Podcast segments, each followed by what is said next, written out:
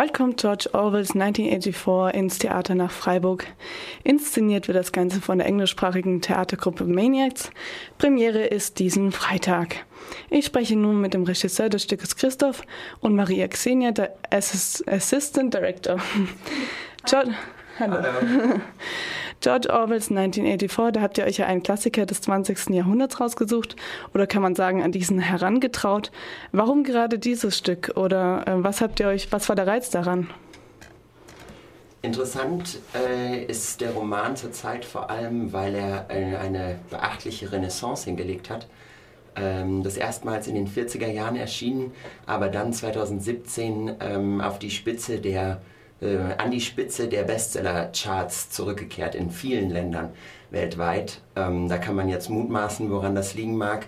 Aber jedenfalls halten äh, offensichtlich viele Menschen die dystopische Vision vom Autor Orwell nach wie vor für sehr aktuell.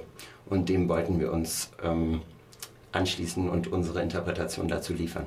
Genau, und das Interessante dabei ist eigentlich, dass die Aktualität des Buchs ja nie irgendwie total äh, verschwunden ist sozusagen, aber dass diese Renaissance jetzt eben halt kam, weil ähm, ein Aspekt, der früher als besonders wichtig geachtet wurde, nämlich die Überwachung, in den Hintergrund gerückt ist und dafür ein, ein anderer Aspekt, nämlich dieser Aspekt von Individu Individuum gegen Staat und die Veränderung von Fakten in den Vordergrund gerückt ist.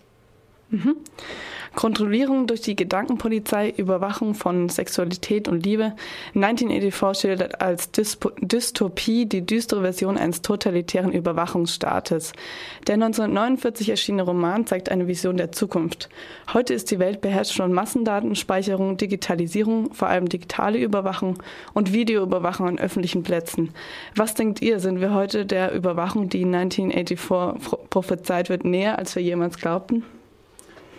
Die äh, Überwachung, die Orwell beschreibt, ähm, die heute gang und gäbe ist und der die meisten Leute ähm, indifferent oder sogar bejahend gegenüberstehen, weil sie sagen, das ist nun mal ähm, aus Gründen der öffentlichen Sicherheit insbesondere zur Terrorismusbekämpfung irgendwie notwendig. Ähm, ich würde schwören, dass sogar Orwell selber ähm, da die Knie geschnottert hätten. Ja. Also äh, wenn man daran denkt, wie die Leute Anfang der 80er Jahre gegen die Volkszählung auf die Straße gegangen sind und äh, wie viel mehr Daten im Vergleich jetzt äh, völlig selbstverständlich erhoben und gespeichert werden vom Staat und von privaten Unternehmen. Ähm, das ist äh, super aktuell und ähm, erschreckend wenig aufsehenerregend, wenn man sich den NSA-Skandal anguckt, der letztlich kein Skandal war. Und an dem NSA-Skandal sieht man eigentlich auch ganz gut, dass äh, Orwells Buch auf so einer technischen Ebene, was die Überwachung angeht, völlig überholt worden ist und in der Hinsicht eigentlich fast schon als outdated zu bewerten ist. Und Ort der Handlung von dem Stück ist London, ein Teil von Ozeanien. Es geht um den Protagonisten Winston Smith. Dieser soll getötet werden, weil er die Funktionsweise der herrschenden Oligarchie durchschaut. Davor wird er einer Gehirnwäsche von seinem Gegenspieler O'Brien unterzogen um nicht nur Winston, sondern auch sein Gedankengut auszulöschen. Das Leben in 1984 ist dominiert von Überwachung, Gehirnwäsche und Einsamkeit. Wie sehr seid ihr von der Handlung her am Original geblieben? Wir haben uns schon sehr an dem Roman orientiert. Den Vorteil, den man hat, wenn man einen Roman, also einen relativ langen Text auf eine Bühne bringt, wo das kondensiert wird, ist natürlich, dass man sehr stark auswählen kann und dadurch die Freiheit hat, bestimmte Aspekte in den Vordergrund zu rücken und andere Aspekte mehr in den Hintergrund. Und äh, es gibt ja auch äh, diverse Adaptionen des Romans, von denen wir uns sehr gelöst haben, weil uns zum Beispiel die Teile, die sie in den Vordergrund gerückt haben, zum Beispiel die Liebesgeschichte zwischen Winston und Julia ähm, auf eine Art in den Vordergrund gerückt haben, die uns nicht gefallen hat. Und wir unsere eigene Version ähm, davon stricken wollten, die sich von diesem Aspekt, nämlich der Liebesgeschichte zum Beispiel, sehr stark löst. Seit der Erstveröffentlichung 1949 hat sich in der Welt vieles getan, doch die zentralen Fragen in George Orwells 1984 bleiben relevant und werden in dieser Inszenierung neu aufgeworfen. Ihr selbst stellt die Frage, hat das Individuum gegen die staatsgesteuerte Masse eine Chance? Wie startet man eine Revolution und können Einzelne etwas bewirken? Meine Frage hierzu, habt ihr eine Antwort auf diese Fragen in dem Stück gefunden? Ähm, naja, die Leute können ja selber gucken äh, und äh, das äh, für sich entscheiden. Ähm, wir wollen da jetzt mal nicht die mm, Rezeption des Publikums sozusagen zu stark in irgendeine bestimmte Richtung lenken. Wir ähm, geben an vielen Möglichkeiten Anknüpfungspunkte und ähm, äh, Punkte, an denen Gespräche angefangen werden können. Und das ist auch Hauptziel der Inszenierung. Die großen Fragen, äh, die Orwell stellt, lassen sich äh, wahrscheinlich von keinem Theater in zwei Stunden beantworten. Unser Ziel ist ein, möglichst breites Gespräch ähm, im Publikum und darüber hinaus anzustoßen. Mhm. Die Maniacs, das ist eine Theatergruppe aus dem englischen Seminar. Wie wählt ihr denn eure Darsteller aus? Ich habe auch gehört, dass das Auswahlverfahren sehr kritisch sein soll.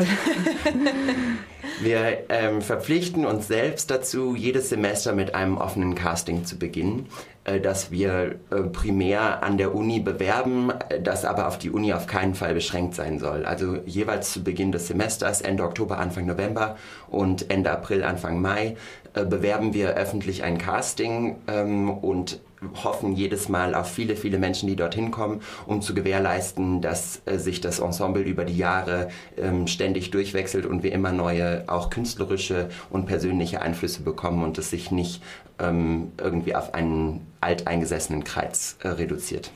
Mhm. Eure Inszenierung wird auf Englisch sein. Glaubt ihr, dass durch die englische Sprache weniger verloren geht im Vergleich dazu zu einer deutschen Übersetzung?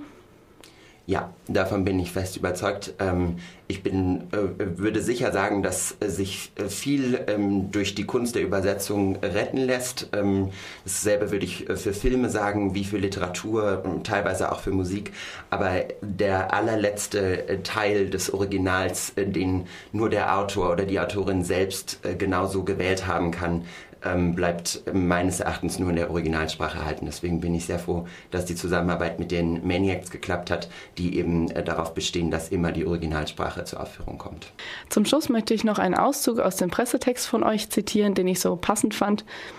So wird die rund zweistündige Inszenierung eine Reise tief in eine Welt, aus der es kein Entkommen gibt und wirft letztendlich die Frage auf, mit wie vielen Füßen wir selbst schon in dieser Welt stehen und wie lange wir es uns noch erlauben können, uns zurückzulehnen und dem Geschehen auf der großen Bühne tatenlos zuzuschauen. Ist es so, dass ich aus dem Stück herausgehe und die Welt verändern möchte? Puh, keine Ahnung, das kommt, glaube ich, sehr auf dich an. Ähm, ich glaube, erstmal ich weiß es nicht. Also ich glaube, dass es beide Reaktionen auf das Stück geben kann grundsätzlich. Dass man irgendwie die Welt verändern will und dass man das danach als sinnlos erachtet. Mhm. Ich glaube, das sind so die beiden Extreme, zwischen denen man sich ähm, bewegen kann, wenn der Vorhang fällt. Das, was wir leisten wollen, ist ähm, Augen öffnen ähm, und Interesse am, am, Austausch und am Gespräch. Und ja.